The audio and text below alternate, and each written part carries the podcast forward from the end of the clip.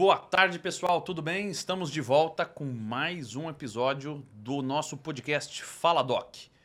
Hoje eu, Ricardo Saik, meu colega aqui Deusdete Brandão Neto, estamos aqui com um convidado especial na nossa gravação aqui na Clínica Raise e temos um convidado importante hoje, né, Brandão? Com Conta pra certeza. gente, apresenta, Hoje- introduza quem vai nos acompanhar nesse bate-papo hoje.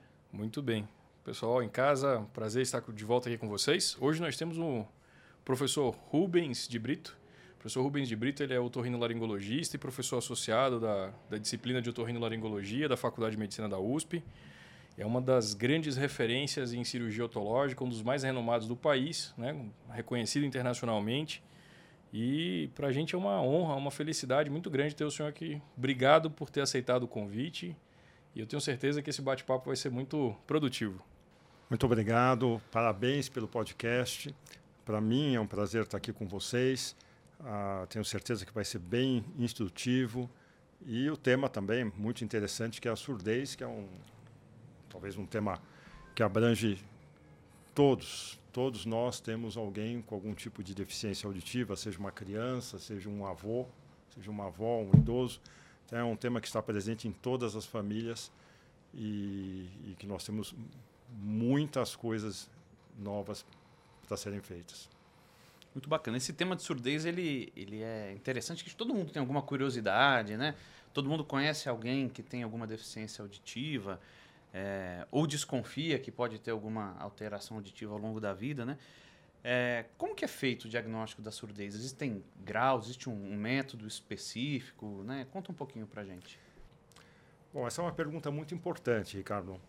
O diagnóstico ele é hoje muito preciso e ele se divide em, em, dois, em duas questões. Uma é o diagnóstico quando a, a pessoa sente alguma coisa, quando existe uma, uma questão, uma mãe que acredita que aquela criança não escute, uma professora que olha e percebe que o garoto, a garota não está indo bem na escola, ou um senhor, uma senhora que sente a perda de audição em uma conversa, então é alguma coisa que você que existe, você vai buscar entender o que está acontecendo. E existe um outro momento de diagnóstico que é a procura ativa da surdez. Isso é muito importante, porque essa primeira que eu expliquei é um diagnóstico óbvio. Você sente alguma coisa, existe uma preocupação de uma professora, de uns pais, de uns amigos, de filhos, e você vai buscar o diagnóstico, vai buscar eh, essa questão com um profissional. Agora, a busca ativa é a mais importante. A gente tem dois momentos de busca ativa que são muito importantes que todos saibam. Primeiro é o recém-nascido. O Brasil é um país de grandes contrastes. Não? É um país que tem uma tecnologia eh, e um desenvolvimento em determinadas partes e uma pobreza e uma questão enorme em outras eh, situações. E na audição é uma parte extremamente desenvolvida, mesmo no Sistema Único de Saúde.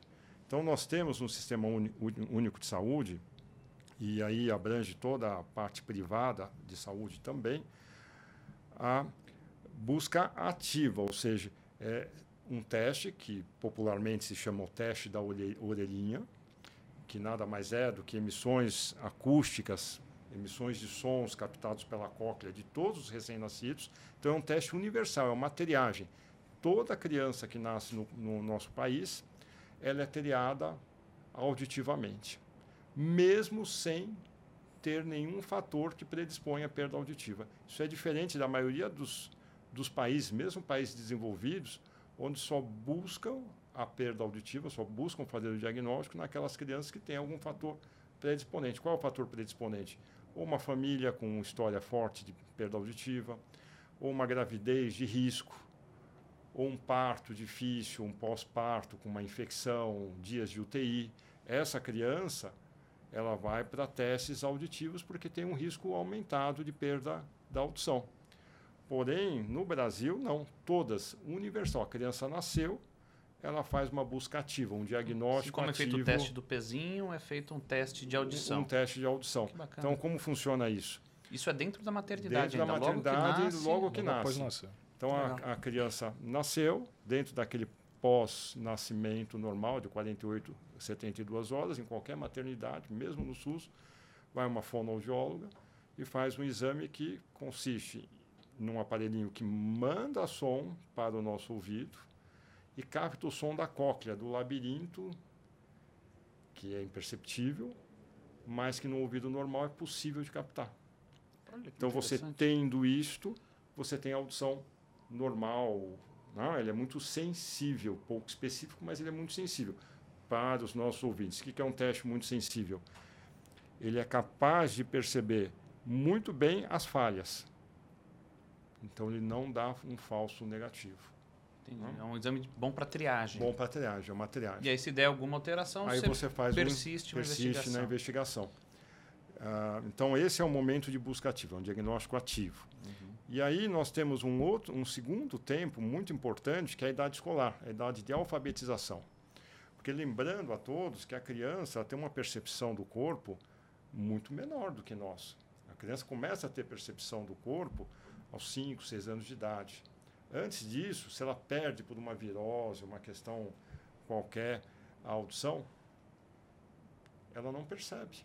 Ela evolui com aquilo sem percebimento. Ela pode passar numa triagem e perder a audição na primeira infância. E a criança fala, não fala, olha, eu não escuto deste lado, este lado é um pouquinho pior do que este. Tá?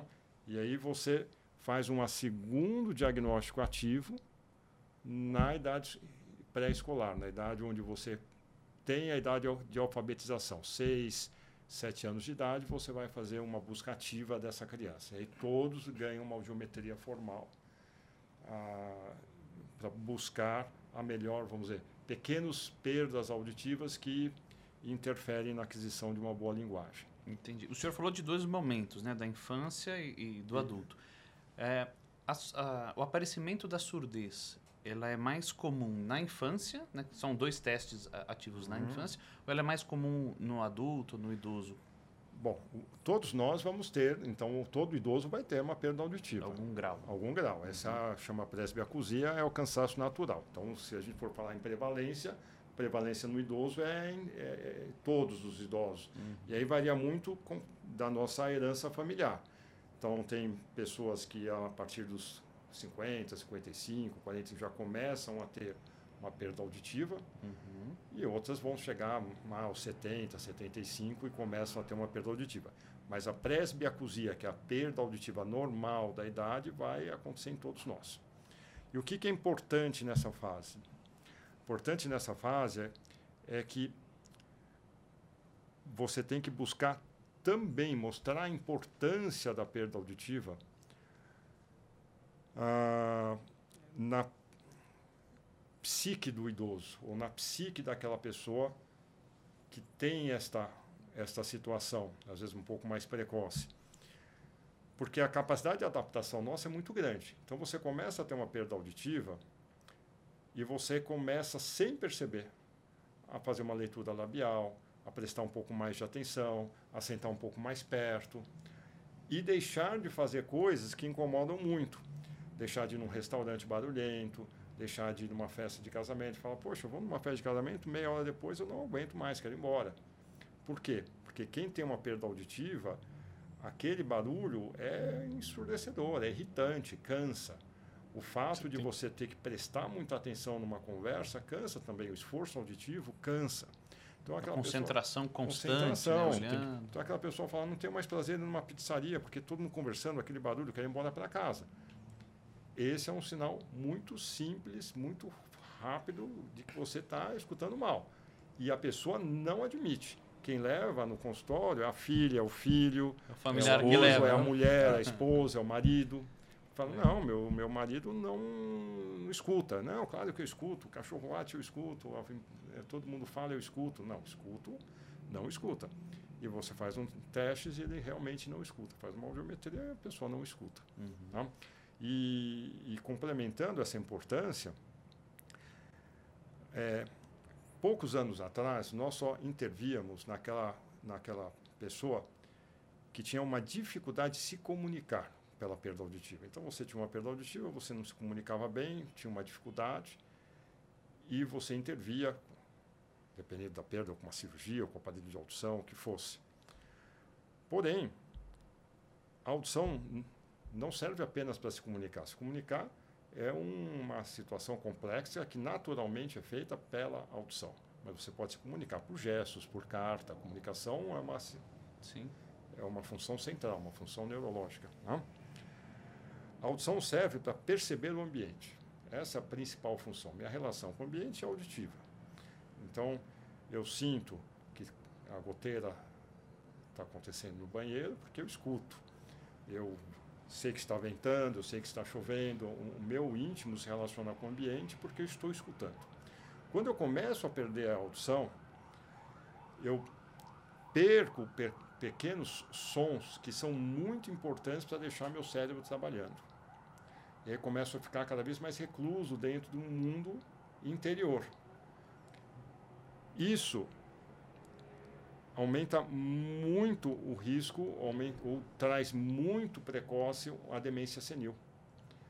Então, é comprovado. Como menos estímulos menos trabalhando estímulos, o cérebro. O cérebro sempre que é o músculo, né? Ele tem que estar tá sendo tem estimulado e trabalhado. Tem que estar tá trabalhando. Você está estimulando menos o cérebro. Exatamente. O único fator... Então, é menos informação entrando. Menos informação. O único fator, oh, sabidamente, é, que se pode atuar para diminuir a demência senil ou afastar mais de nós uma demência senil é melhorando a audição. Esse é o único fator comprovado. Então, hoje você intervém muito mais do que se fazia no passado. Por exemplo, eu sou médico. A minha consulta frente a frente com o paciente, eu preciso de uma determinada audição. Para mim, a audição é muito fácil me comunicar frente a frente numa sala fechada. Um advogado já é diferente, um executivo é diferente, um, um, uma secretária é diferente, que tem que estar sempre. Então, antigamente se intervia na secretária, no executivo que está em reuniões e não no médico, porque o médico, o médico falava, não, mas eu, Rubens, eu estou super bem, eu converso só com o meu paciente, essa audição para mim está ótima. Ah, tá bom, volta daqui cinco é, anos, entendeu? Eu tenho uma perda, mas eu consigo eu, me virar, porque aquela muleta lá da leitura orofacial e a pessoa consegue se virar. Né? Exatamente, hoje não. Hoje você intervém em perdas auditivas muito, muito pequenas, muito leves, porque tem outras questões além da, da comunicação. Não? Tem um ponto interessante que é, é, eu até tive casos próximos a mim da questão do embotamento mesmo, né? Do paciente vai se isolando progressivamente porque ele não ouve, não escuta bem, então ele, ele o senhor falou, não interage né? e ele vai ficando cada vez mais recluso, né? Ele passa a, é, é, Machado de Assis diria que ele estava é, se ensimesmando, né? Sim. E e aumenta muito a depressão. Depressão e né, uma série de, de transtornos São os bichos sociais, né? A gente precisa Sim. estar se relacionando e uhum. socializando. À medida que a gente tira isso é, do ser humano, ele, você, você começa a a podar ele como ser humano, né? Você uhum. começa a tirar essa relação social dele, você começa a mudar a característica Sim. dele como ser, né? É. Interessante. E uma coisa que uh, certamente o senhor viu, né? Isso durante a pandemia, a sensação que eu tenho é que como as pessoas perderam essa muleta visual, né? Essa muleta da, da leitura facial, da leitura labial, né? por conta das máscaras e tudo mais, os pacientes eles começaram a se incomodar mais. E aí eles foram atrás. Né? Então teve também um aumento da demanda pela tensão auditiva durante a pandemia, porque às vezes o indivíduo eh, ouvia mais ou menos, mas ele tinha aquela leitura facial e ia levando. Com a máscara dificultou a vida. Né?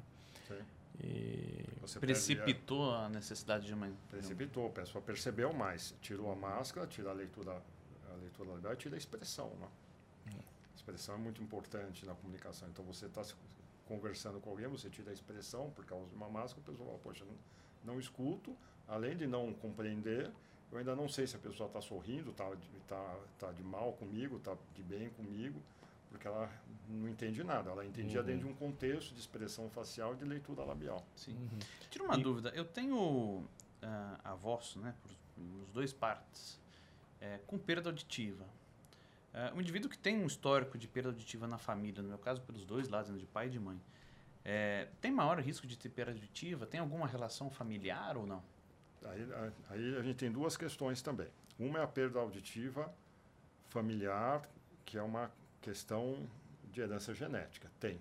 Então você tem seus antepassados têm uma presbiacusia, o cansaço natural mais uhum. cedo, provavelmente você também terá.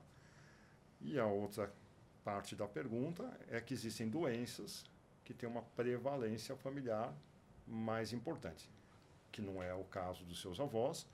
Eles não têm diagnóstico de nenhuma doença que afeta a audição, mas tem doenças que afetam a audição que são também com, prevalente em, em, determinadas famílias por herança genética. Não? Entendi. A presbiacusia, que você falou que é um, é um, cansaço da audição. Assim como a vista vai a ficando vista mais cansada, fraca. é, Exato. exatamente. A- Então a audição ela vai ficando mais fraca, Vai certo? ficando mais cansado. Qual o grau é, de perda auditiva que pode atingir a presbiacusia? Total. É uma coisa simples ou pode chegar até a surdez? Pode, vai progredindo e vai se aprofundando.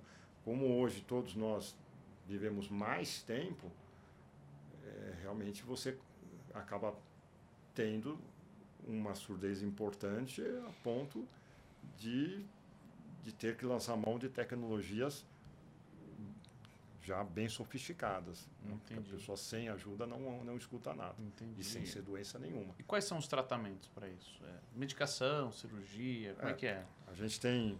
Bom, aí, é aí a gente tem que diagnosticar a causa. né?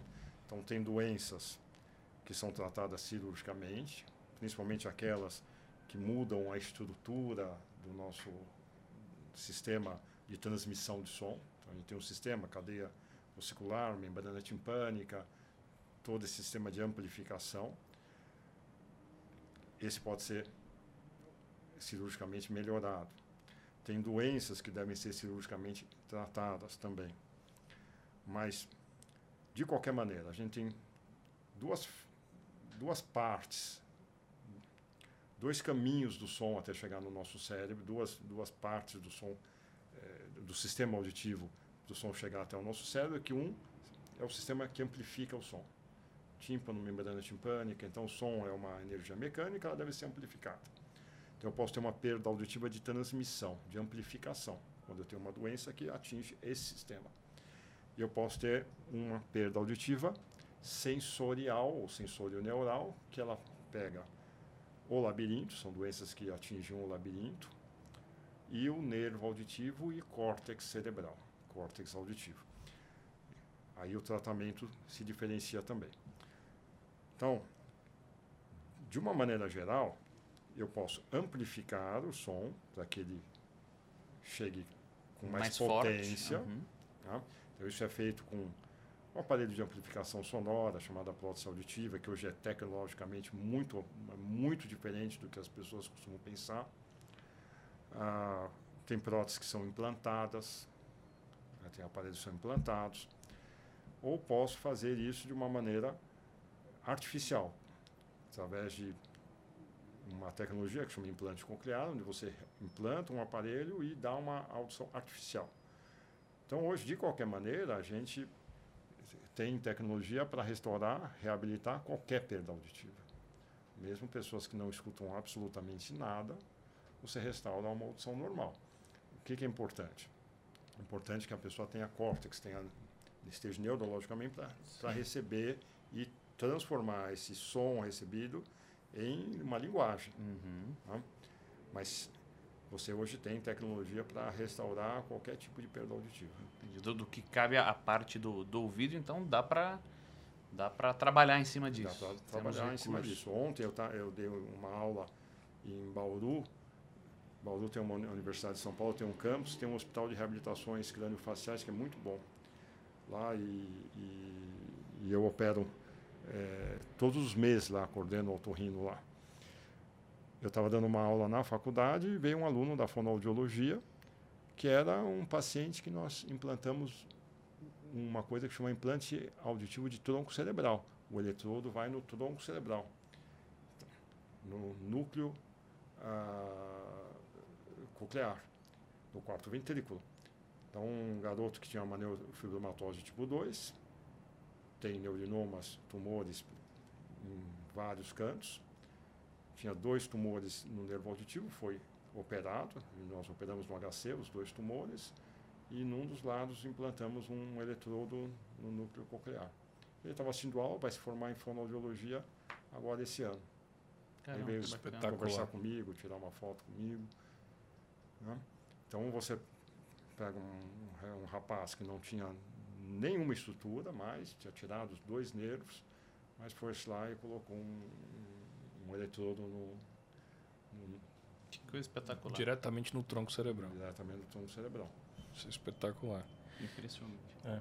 E, professor, em relação a essas perdas auditivas né, na criança, eh, o senhor comentou ali a, a questão da, de algumas infecções no período pré-parto e tudo é, perinatal, mas antes do parto também tem algumas doenças congênitas que podem causar perda auditiva né, e que podem ter sequelas importantes para a família. Tem alguma coisa que o senhor chama mais atenção assim para as famílias ficarem mais atentas, especialmente quem tem ah, alguém que está grávida, enfim, para ficar atento durante a gestação. Isso é uma coisa que mudou muito no Brasil também. Quando nós começamos, né, quase 30 anos, você tinha o, a perda auditiva congênita era muito prevalente por problemas perinatais. Então, antes da criança nascer, por infecção, ou logo depois por infecção. Então, você tem algumas doenças infecciosas pré-natais, rubéola, toxoplasmose, citomegalovírus. Então, por isso, o pré-natal tem que ser muito bem feito. O pré-natal tem que ser muito bem feito.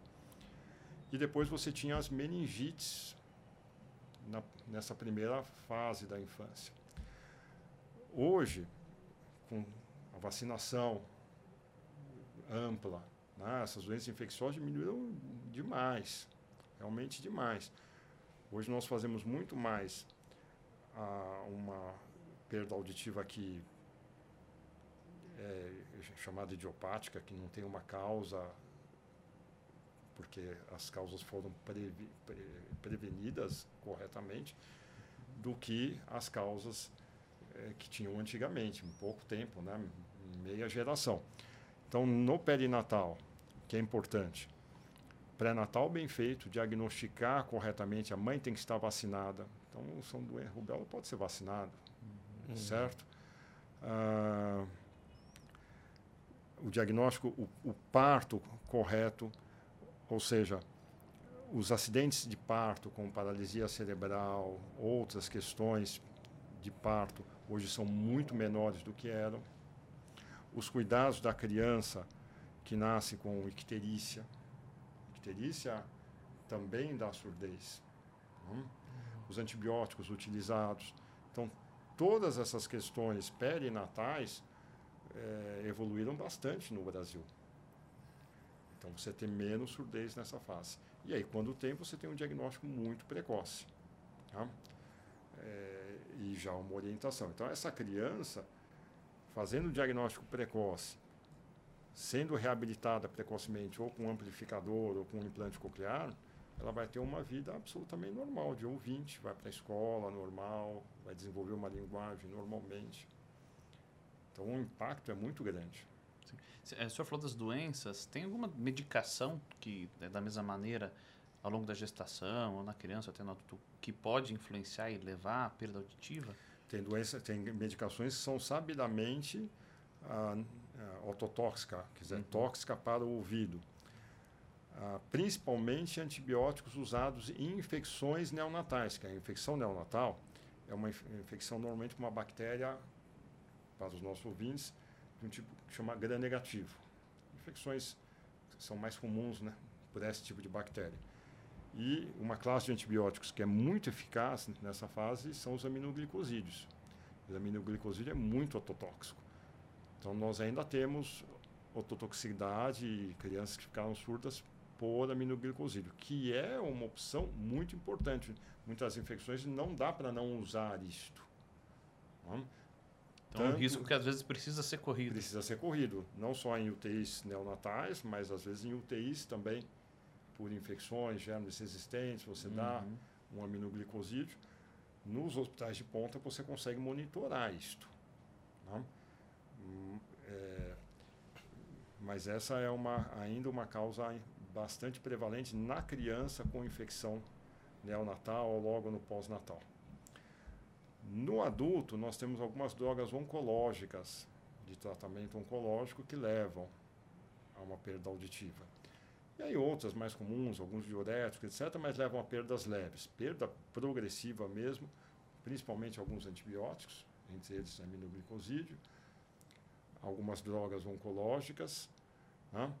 E, e, aí tratamentos mais, mais importantes, ou radioterapias locais, etc. Sim. O senhor falou do, do, uso desse antibiótico na criança. Na gestação, não, não tem tanta influência. Na gestação não tem tanta, não influência. tanta influência. O mais importante é quando nasce o tipo de antibiótico. Exatamente. Interessante.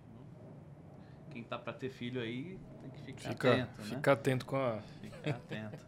A gestação, ela, ela tem, os antibióticos são proibidos por ser teratogênicos, etc. Então, na gestação é difícil uhum. usar esse tipo de antibiótico, não? Que normalmente não se usa. Normalmente se usam antibióticos que têm uma que já tem uma segurança gestacional grande. Certo. Tirando uma dúvida, já porque a gente falou das medicações, antes a gente falou de cirurgias para surdez, né? Existe algum remédio que se usa para surdez que consegue modular, retardar ou melhorar a audição? Tem causas de surdez, tem doenças que são tratadas com medicação. Então, doenças autoimunes, tem doença autoimune também na orelha interna, são tratadas com medicação. Tem determinados tipos de labirintite que evoluem com perda auditiva, que são tratadas também com medicação. Então, é, dependendo do tipo de doença, tem a, a sua, o seu tratamento. Algumas são por medicação, outras tratamentos cirúrgicos, outras tratamentos de reabilitação artificial, amplificação, implante coclear. Então tem, tem você entra naquela questão do diagnóstico do, do, do, tipo de surdez, do tipo de doença que está afetando e, e para ministrar o tratamento correto, né? direcionar o tratamento. Uhum. E aí tem aquela velha história da, do paciente que tem a chamada surdez súbita, né? Chega lá e fala assim, oh, doutor, vim aqui, meu ouvido tampou do nada, não estou ouvindo nada. Aí você faz otoscopia, o paciente não tem nenhuma alteração ali de orelha, aparentemente de orelha externa, não tem nada de orelha média. Quando você investiga, o paciente tem uma perda auditiva neurosensorial. E esses pacientes, professor, hoje, é, como que o senhor tem é, manejado e... Então, a surdez súbita é um, é um tipo de... É uma doença, é um tipo de situação que hoje é bastante prevalente por essas viroses todas. Normalmente tem etiologia viral. O, o, vírus mais prevalente era o herpes simples, ou algum tipo de herpes, zoster também. Zoster fica mais fácil o diagnóstico. Mas outros, como por exemplo o Covid, tem uma forte prevalência de perda auditiva. A gente teve uma, um surto de surdez súbita nesses dois últimos anos enormes né, da pandemia. A surdez súbita é nada mais que uma inflamação do nosso labirinto, da nossa orelha interna, por uma infecção viral.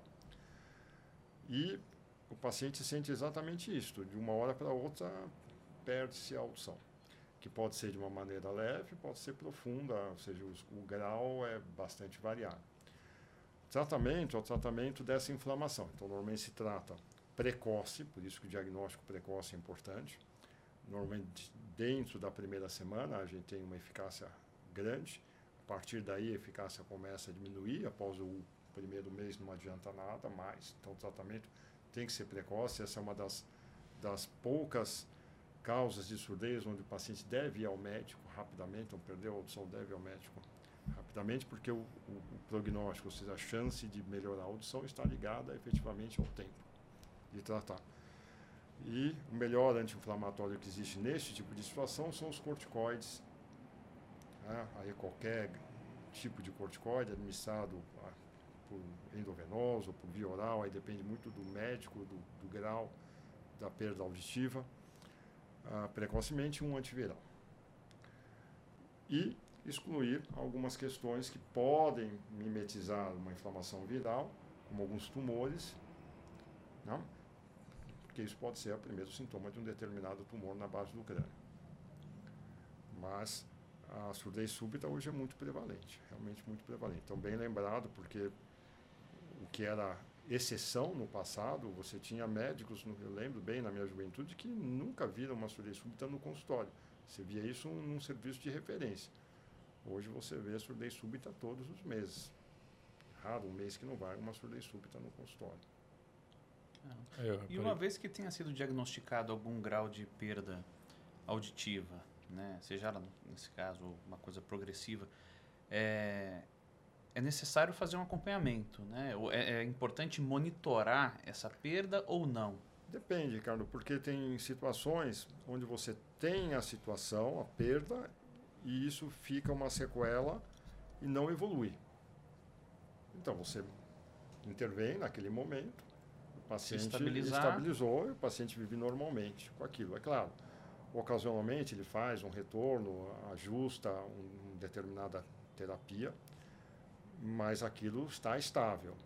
E tem outras situações que são contínuas, tem doenças que são contínuas, uma autoimunidade é contínua, determinadas labirintites vêm e voltam. Então o paciente tem a sintomatologia constante e aí tem que fazer sempre um, um acompanhamento. Entendi. Legal. E uma, uma pergunta de leigo, né? Porque nessa área, embora médico, eu sou hum. completamente leigo, eu acho bem interessante. Talvez consiga ter algumas perguntas que quem está em casa leigo também é, deve passar sobre, é, na cabeça. O senhor falou antes de implante coclear. O que, é o implante coclear? O que, que ele faz exatamente? Que tipo de surdez que ele é utilizado? Porque eu ouço muita gente já vi falando, ah, tem implante coclear, implante coclear. Até teve um filme não... recentemente falando é verdade, sobre isso, né? O, é verdade. Que um baterista que fez o implante coclear e, por um lado, acabou bagunçando um pouco a visão que as pessoas têm do implante, né? Sim. Porque então, o que que é, né? O que que é o implante? É. Para que que ele é usado? O implante coclear foi uma uma grande revolução. Ele é a única terapia que restaura uma função sensorial em qualquer parte do corpo de uma maneira que chega a, não vou dizer uma perfeição, porque nada é perfeito, mas se assemelha muito ao, ao que é natural, né? Design divino. Exatamente. Você tem uma um, normalmente a surdez sensorial, a surdez importante, ela é coclear. O nervo auditivo está bom e o cérebro está bom. Então a cóclea não funciona, o labirinto não funciona. O implante ele substitui isto. Então ele é um aparelho. O que, que a cóclea faz? Geralmente? A cóclea traduz o som. O som é uma energia mecânica, uhum. só que o cérebro só entende eletricidade. Então ele pega essa vibração e transforma, transforma isso em eletricidade. eletricidade. É uma caixa de som de trás para frente. É uma caixa de som de trás para frente. O que, que o nosso o implante coclear faz? Eles são eletrodos que, que são introduzidos dentro da cóclea e que formam campos elétricos que vão despolarizar, ativar, de uma maneira leiga, o nervo auditivo. Tonotopicamente. O que é tonotopicamente? Frequência por frequência. Então a nossa cóclea é como se fosse uma harpa numa região é, mais sensível aos graves e vai aos agudos, compreende? Sim. Como uma harpa. Então, se eu estimulo uma determinada região da cóclea, a pessoa escuta mais agudo, outra região mais médio, frequência específica. Então, o implante coclear consiste em uma parte eletrodos implantados e uma outra parte, um aparelhinho de audição que o paciente usa durante o dia.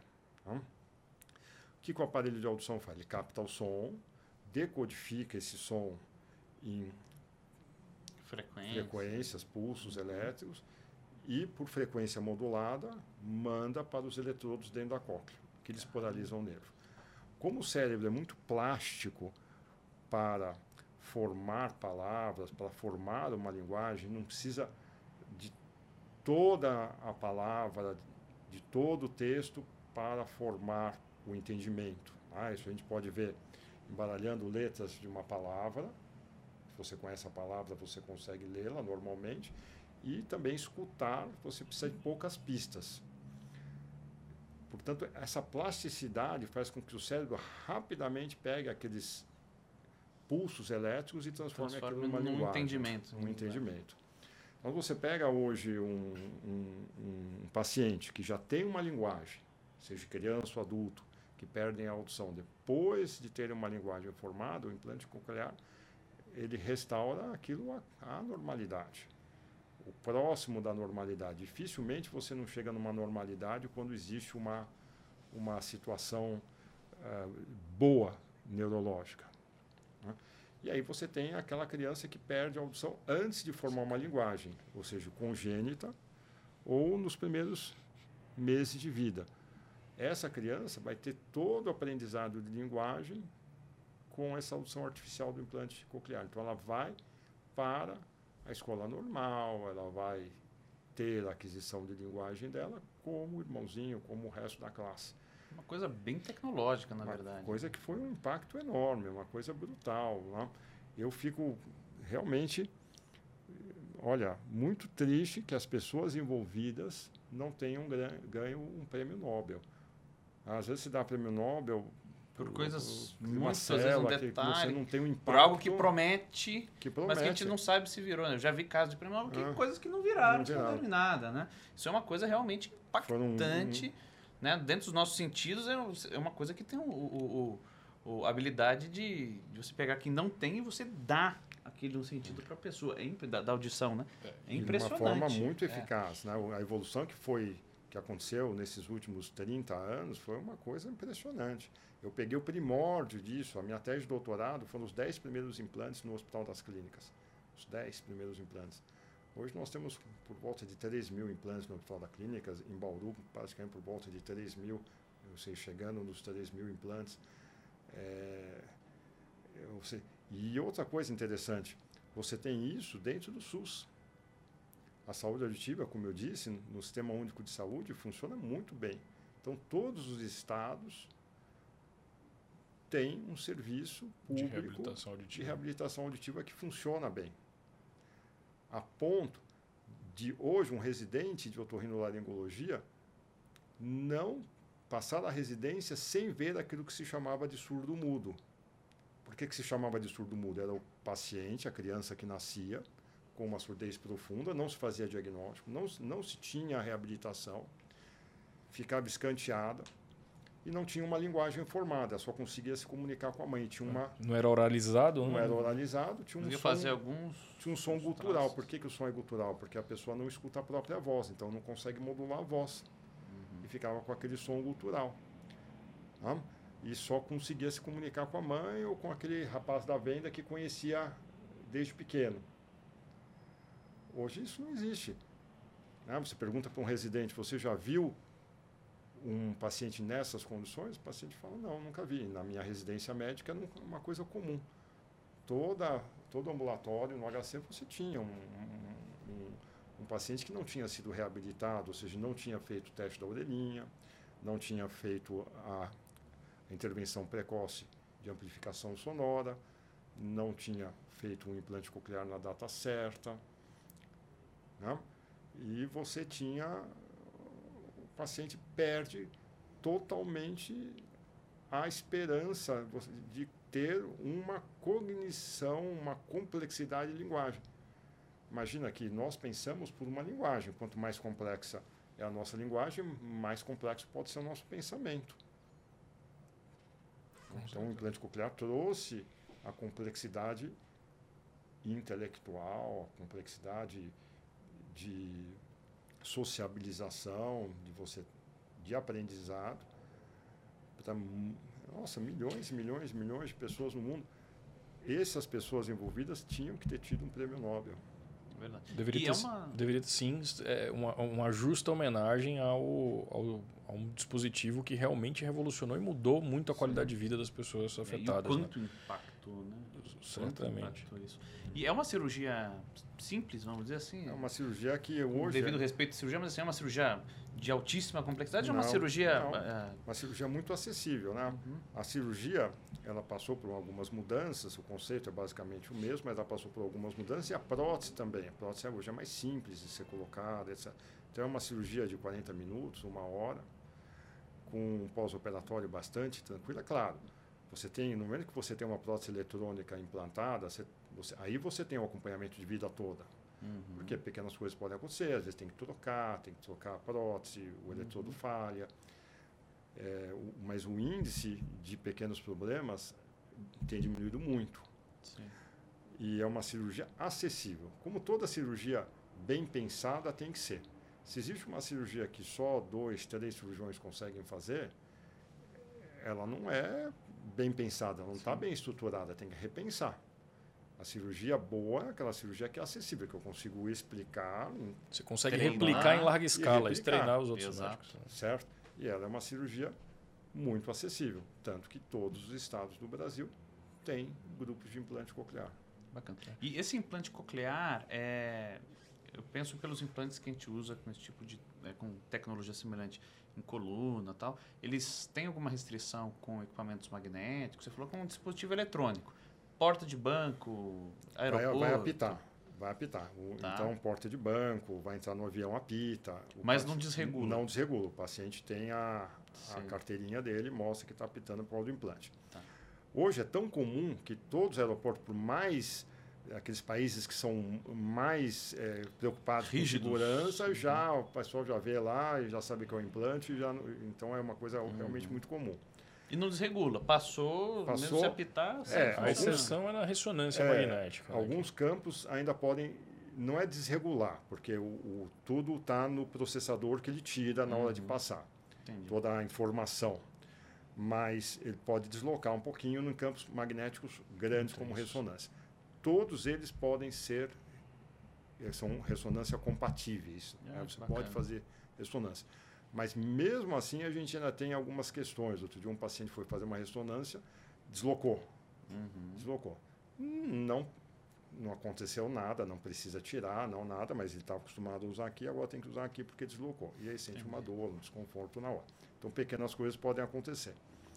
Mas são compatíveis, né? Hoje tem que ser compatível com ressonância. É. Não tem como você ter uma tecnologia que não seja. Sei. E esse equipamento, ele é coberto, o equipamento pelo SUS, pelas Pelo operadoras SUS, de pelas saúde, operadoras, tudo saúde. tem. A operadora paga o, Paga. o implante Desde que seja bem indicado, indicado Sim, dentro sim, das claro. indicações clássicas. formais. né? Porque tem indicações que não são clássicas, que ainda são Experimentais. Não, não vou dizer, é, não vou dizer nem experimental, mas, por exemplo, surdez unilateral. Surdez unilateral, é, você, teoricamente, não precisa reabilitar, porque você tem um ouvido bom, uma audição social normal. Uhum. Mas tem alguns contrapontos você não ter o outro ouvido. Então, Nós existem de profundidade, de de lateralidade, você tem fineza. né? E hoje você tem tecnologia para reabilitar uma audição unilateral. Antes você não, não tinha, ou as tecnologias não eram tão boas. Hoje você tem boas opções, não só implantes, tem algumas alternativas.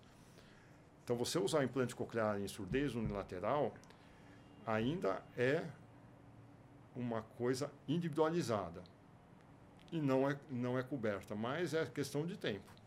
Questão de tempo. Porque você tem a surdez, para você reabilitar, é tempo dependente. Então, vai se conta. Você, Ricardo, perdeu a audição. Teve uma surdez súbita, que o Deus Dete te deu o exemplo, você perdeu a audição. Aí você vai no consultório e fala, olha, Rubens, eu estou bem, eu sou um cirurgião, eu sou um neurocirurgião, eu estou bem, eu uso minha audição, aquilo que a gente falou, né, no meu consultório, conversa, eu estou bem, me adaptei assim. Consigo seguir a vida. Falou, Ricardo, eu posso fazer um implante coclear em você e lhe restaurar essa audição. Ele falou, Rubens, vamos pensar, daqui dois, três anos a gente faz? Tudo bem. Mas depois de um certo tempo, não adianta, porque o seu input cerebral, Aquela via aquela auditiva via ali já não auditiva tá já não está tão, tão apta funcional. para receber, compreende? Sim, sim, sim. Então, Como eu falei, o cérebro é um músculo, né? O- Então você, Você tem... atrofiou, né? A palavra não é essa, exatamente. Ele, porque ele lá perdeu o estímulo, ele deixa de receber dessa Então maneira. você vai ter aí quatro, cinco anos de, de época boa para fazer. Aí você me pergunta, bom, mas não vai brigar o som com o lado direito? Ainda briga um pouco, porque você tem uma audição artificial de um lado e uma audição eh, normal do outro lado. Eu tenho alguns pacientes usando, que são pacientes que vão perder a audição. Então, pacientes com surdez autoimune, por exemplo, estão perdendo progressivamente a audição e uns lados perdeu antes que o outro. Então, eu já implanto num lado, sabendo que eu vou perder o outro lado.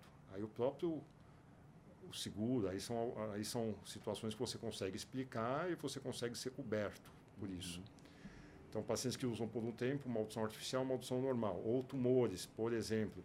Pacientes que têm uma audição, um neurinoma acústico num, num, num ouvido único. Certo? O único ouvido dele acabou tendo um tumor que vai levar à perda auditiva. Eu já implanto o outro lado. E o pessoal vai se acostumando.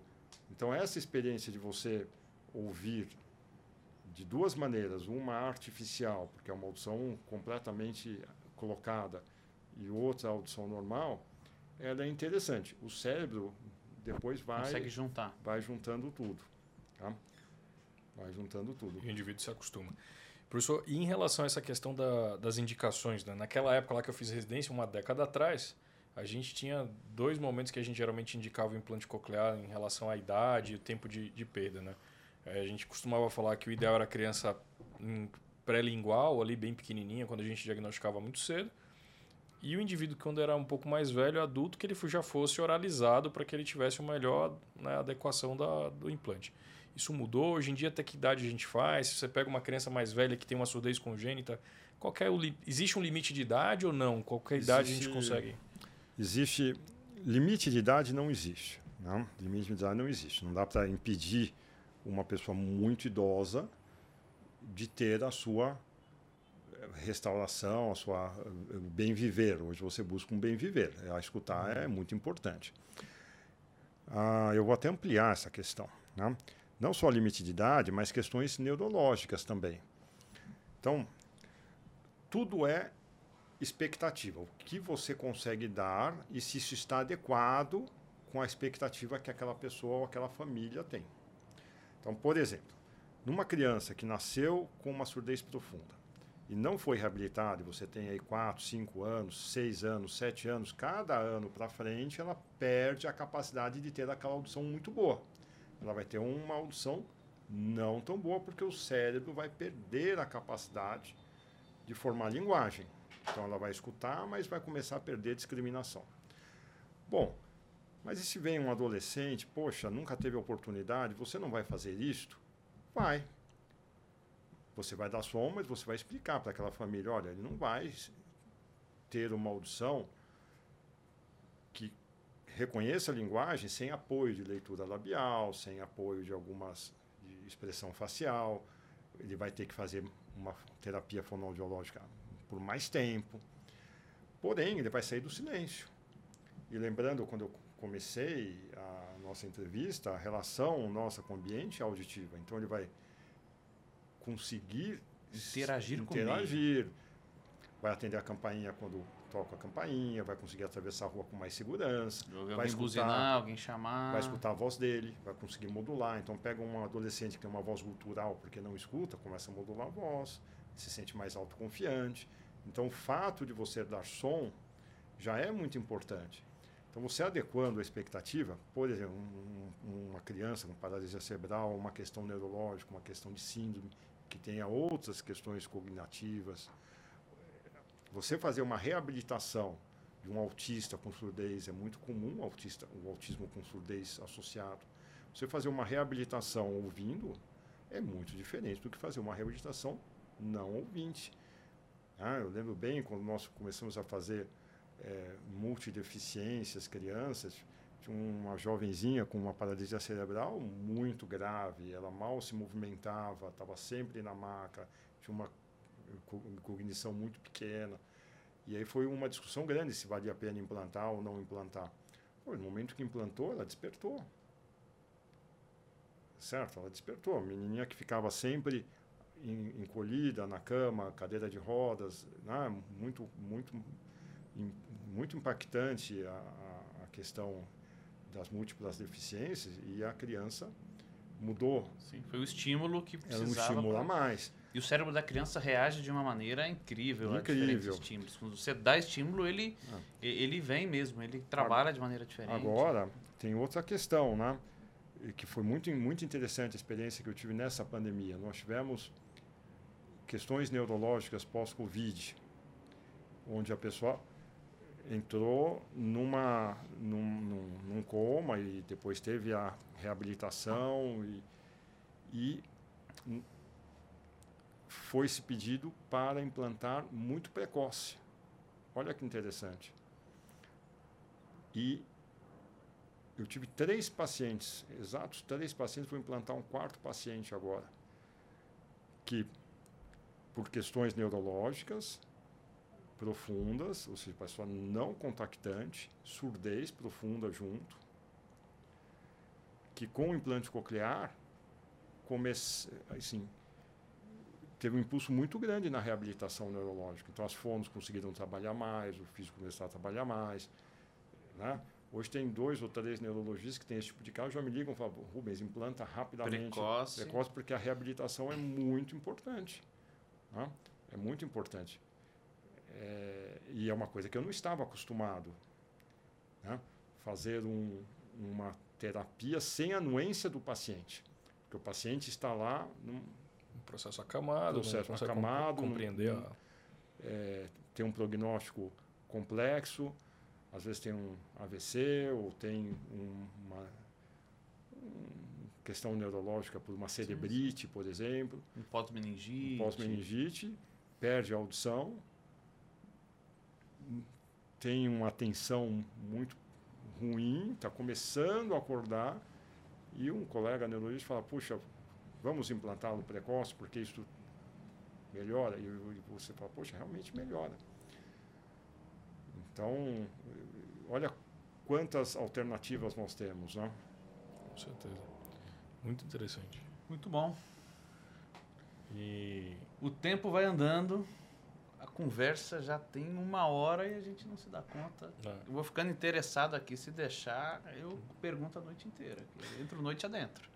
Tem muita, muita curiosidade. Essa, essa, esse tema gera muita... é, eu falei isso. ponto. Leva, ele, ele traz, traz temas aí que a gente vai ficando curioso, né?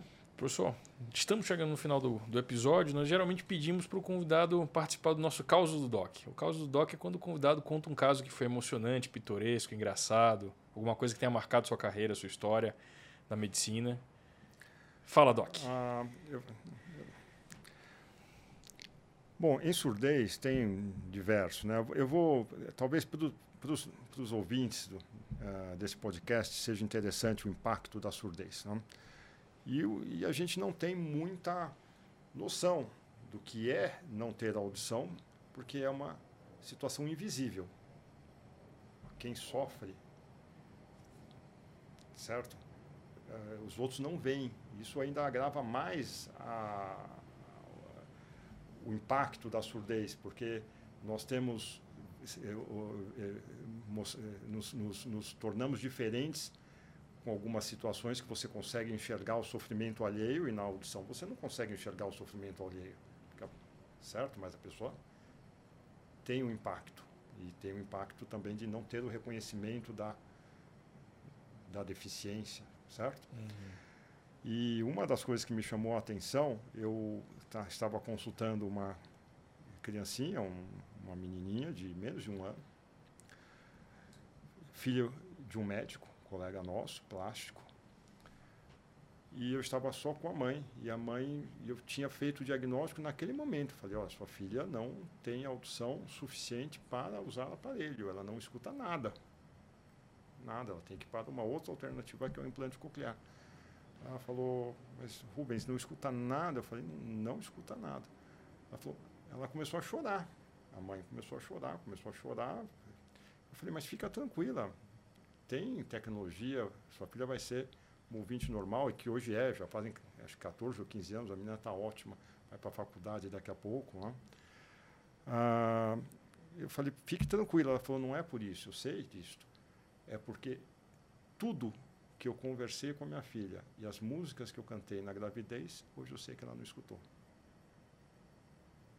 Caramba. Então ela teve esse, essa, essa coisa. Aquilo, aquilo realmente me atingiu profundamente, entende? A so, A gente Ah. entende que a linguagem ela tem um, Ah. um- um valor maior do que só a mensagem objetiva, toda né? a relação que a mãe tinha durante a gravidez, todo aquele momento que ela tinha, a- ela, ela teve essa sensação. É óbvio que existem muitas coisas afetivas que vão, mas ela teve esse sentimento. Aquilo realmente me afetou bastante. Então, a audição, ela do ponto de vista emocional, de bem-estar, ela é muito importante. Quando você fala um não, você pode falar um não bravo, um não de desdém, um não carinhoso para uma criança.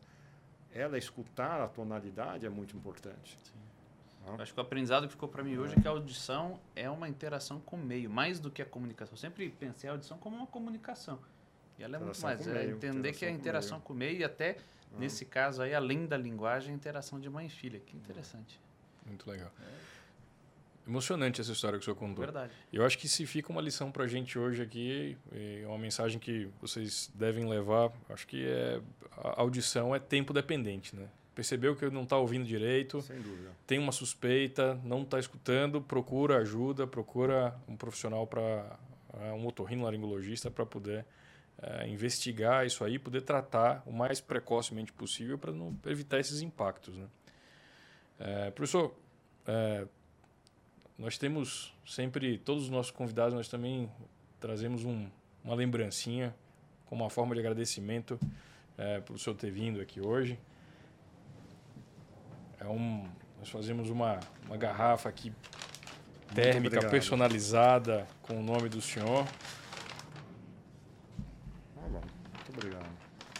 E É para o senhor lembrar, o senhor lembrar do dia que o senhor veio aqui, bate-papo. bate-papo, nossa conversa. nas caminhadas do senhor. Eu sei que o senhor gosta de caminhar nos finais de semana, colocar uma aguinha gelada. Para lembrar que ah, nosso bate-papo e lembrar também que a porta está aberta para sempre que o senhor quiser voltar, Obrigado. nos ensinar um pouco mais. Como disse, conversa fluiu de uma maneira aqui que né, a gente foi tirando informação do senhor, o senhor foi colocando e a gente consumindo aqui de uma maneira que a gente nem sentiu.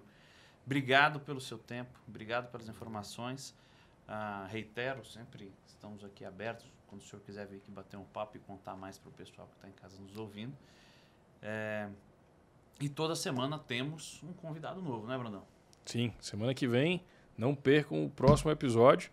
Se você ainda não está inscrito no nosso canal, se inscreve aqui, deixa o joinha, curte, compartilha, manda informação para todo mundo.